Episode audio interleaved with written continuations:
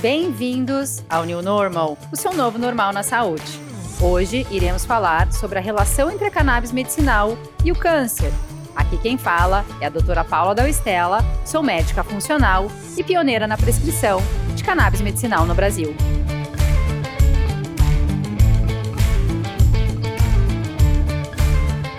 Então, o New Normal traz a mensagem do novo normal na saúde uma nova realidade na quebra de paradigmas, na nova forma de entendermos o corpo humano e seus processos fisiológicos e o quanto os nossos hábitos se relacionam com as nossas doenças, para podermos ser o protagonista da nossa própria história.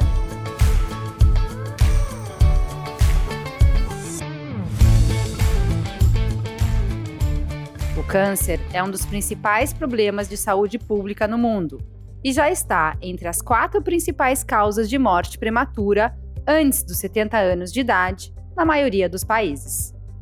Ele acontece quando ocorre um crescimento desordenado de células que invadem tecidos e órgãos.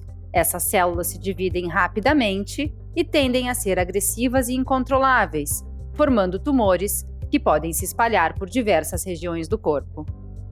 Esses tumores são divididos em malignos e benignos. Os tumores benignos são constituídos por células bem semelhantes às que originaram e não possuem a capacidade de provocar metástases. Já os malignos são agressivos e possuem a capacidade de infiltrar outros órgãos, mesmo distantes. A incidência e a mortalidade por câncer vem aumentando no mundo, em parte pelo aumento da expectativa de vida, como também pela mudança na distribuição e na prevalência dos fatores de risco, como tabagismo, alimentação tóxica, uso de medicamentos, deficiências nutricionais ou hormonais, sedentarismo, obesidade, problemas gastrointestinais e também os associados ao desenvolvimento socioeconômico. A mais recente estimativa mundial de 2018 aponta que ocorreram no mundo 18 milhões de novos casos de câncer e 9,6 milhões de óbitos. Para o Brasil, a estimativa para cada ano de 2020 a 2022 aponta que ocorrerão 625 mil casos novos de câncer. Os tipos de cânceres mais frequentes em homens, à exceção do câncer de pele não melanoma, serão próstata, cólon, reto, pulmão, estômago e cavidade oral. Nas mulheres, exceto o câncer de pele não melanoma, os cânceres de mama, cólon e reto, colo do útero, pulmão e tireoide figurarão entre os principais. O câncer de pele não melanoma representará 27% de todos os casos de câncer em homens e 29% em mulheres. Mas então, onde entra a cannabis medicinal no tratamento oncológico? Já faz mais de seis anos que eu acompanho pacientes em uso de cannabis medicinal e muitos me perguntam se existe benefício para auxiliar no tratamento oncológico. É sabido pela ciência e por usuários experientes que alguns canabinoides podem atuar em áreas do cérebro e melhorar o sabor dos alimentos, aumentar a fome e a vontade de comer e beber água, e ainda alguns estudos referem predileção por alimentos ricos em proteínas. Destacando que o próprio tratamento oncológico pode levar o paciente a um estado chamado de caquexia, que é a perda do tecido adiposo e dos músculos causado pela ausência de comida. Outra situação muito prevalente durante o tratamento oncológico são as náuseas e os vômitos induzidos pela quimioterapia. Desses efeitos colaterais, a náusea parece ser o sintoma que mais impacta na qualidade de vida dos pacientes, principalmente a náusea tardia, aquela que acontece até sete dias após a quimioterapia e muitas vezes o paciente não está mais sob a supervisão médica. Alguns fitocannabinoides são extremamente úteis nessa fase do tratamento justamente por atuarem em áreas específicas, dentro e fora do cérebro, responsáveis pelo mecanismo da náusea e dos vômitos induzidos pela quimioterapia. E, na minha opinião, é um dos melhores medicamentos que existem para essa condição. É muito comum pacientes oncológicos apresentarem dores relacionadas ao câncer ou a metástase à distância do tumor primário, e podem, por compressão ou processos inflamatórios, causarem bastante dor. Muitas vezes essas dores são extremamente fortes e existe a necessidade do uso de medicamentos à base de morfina para o seu controle adequado.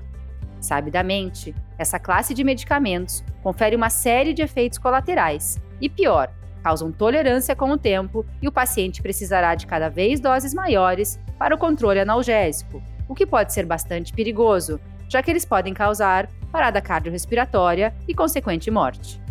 Para quem não sabe, a overdose pelo uso de opioides, que são os derivados da morfina, representam nos Estados Unidos mais de 67 mil mortes por ano. Em contrapartida, não existe na literatura nenhuma pessoa que tenha morrido pelo uso da cannabis, pois ela não deprime o sistema nervoso central e nem causa overdose. E se o assunto é dor, ela pode ser usada com muita segurança, inclusive associada a esses medicamentos derivados do ópio, pois pode reduzir a tolerância e melhorar a sensibilidade a esses medicamentos, ou melhor ainda, ela pode ser um excelente substituto dos opioides devido à sua potente ação anti-inflamatória e antioxidante. Outro tipo de dor bastante frequente no universo oncológico e que se relaciona com o tipo de quimioterapia aplicada, assim como a pré-existência de diabetes, são as neuropatias periféricas que são caracterizadas por hipersensibilidades na palma das mãos e dos pés, assim como formigamento, dormência e fraqueza, e esse conjunto de sintomas pode impedir o paciente de terminar o tratamento, como também tem um impacto muito profundo na qualidade de vida. Estudos comprovam que não apenas os fitocannabinoides possuem propriedades anti-inflamatórias e analgésicas, mas flavonoides e alcaloides presentes na sua complexa composição química também podem ajudar. Por isso, a escolha de medicamentos full spectrum, como chamamos os extratos botânicos integrais, confere um perfil terapêutico melhor, assim como menos efeitos colaterais. E sem falar dos efeitos antidepressivos e ansiolíticos, que podem melhorar a qualidade de vida de forma muito significativa e deixar os pacientes mais equilibrados e preparados para enfrentar esse momento tão importante da vida. Um estado de equilíbrio favorece escolhas saudáveis, a prática de atividade física e o gerenciamento adequado do estresse. Sem contar no impacto no sistema imunológico e, portanto, melhorando todas as condições metabólicas, facilitando a resposta terapêutica e o término do tratamento. Estudos in vitro e in vivo, como dizemos quando os estudos testam cultura de células, modelos animais, assim como nos humanos, demonstram que o uso dos canabinoides podem, além de ajudar nas situações descritas, apresentar efeitos antitumorais que induzem as vias de morte celular, interrupção do crescimento celular e da invasão, angiogênese e, portanto, inibição da metástase. Sabemos que alguns canabinoides específicos podem atuar bloqueando o nascimento de novos vasos sanguíneos, chamamos isso de angiogênese, assim como a adesão e migração celular, que chamamos de metástases. Claro que ainda existem diversas dúvidas sobre quais indivíduos ou tipos de cânceres serão responsivos a esse tratamento, e a ciência está nesse momento em busca dessas respostas. Também já sabemos, através de alguns estudos comparativos, que existe uma sinergia entre os tratamentos convencionais e o uso dos canabinoides, e que a cannabis usada como monoterapia, ou seja, usar somente ela no tratamento oncológico, não confere resposta robusta e não deveria ser empregada.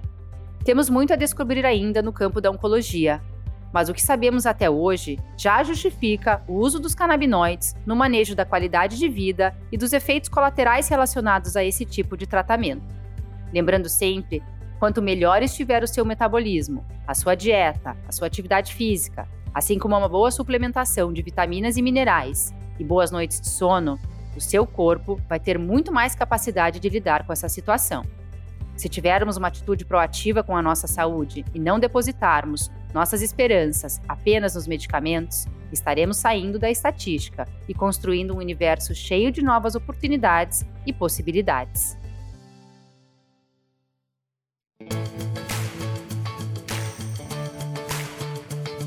Pessoal, espero que vocês tenham gostado desse episódio. Esse tema é de suma importância e pode ajudar muita gente. Compartilhem com todas aquelas pessoas que vocês acreditam que podem se beneficiar desse assunto. E semana que vem estaremos juntos novamente.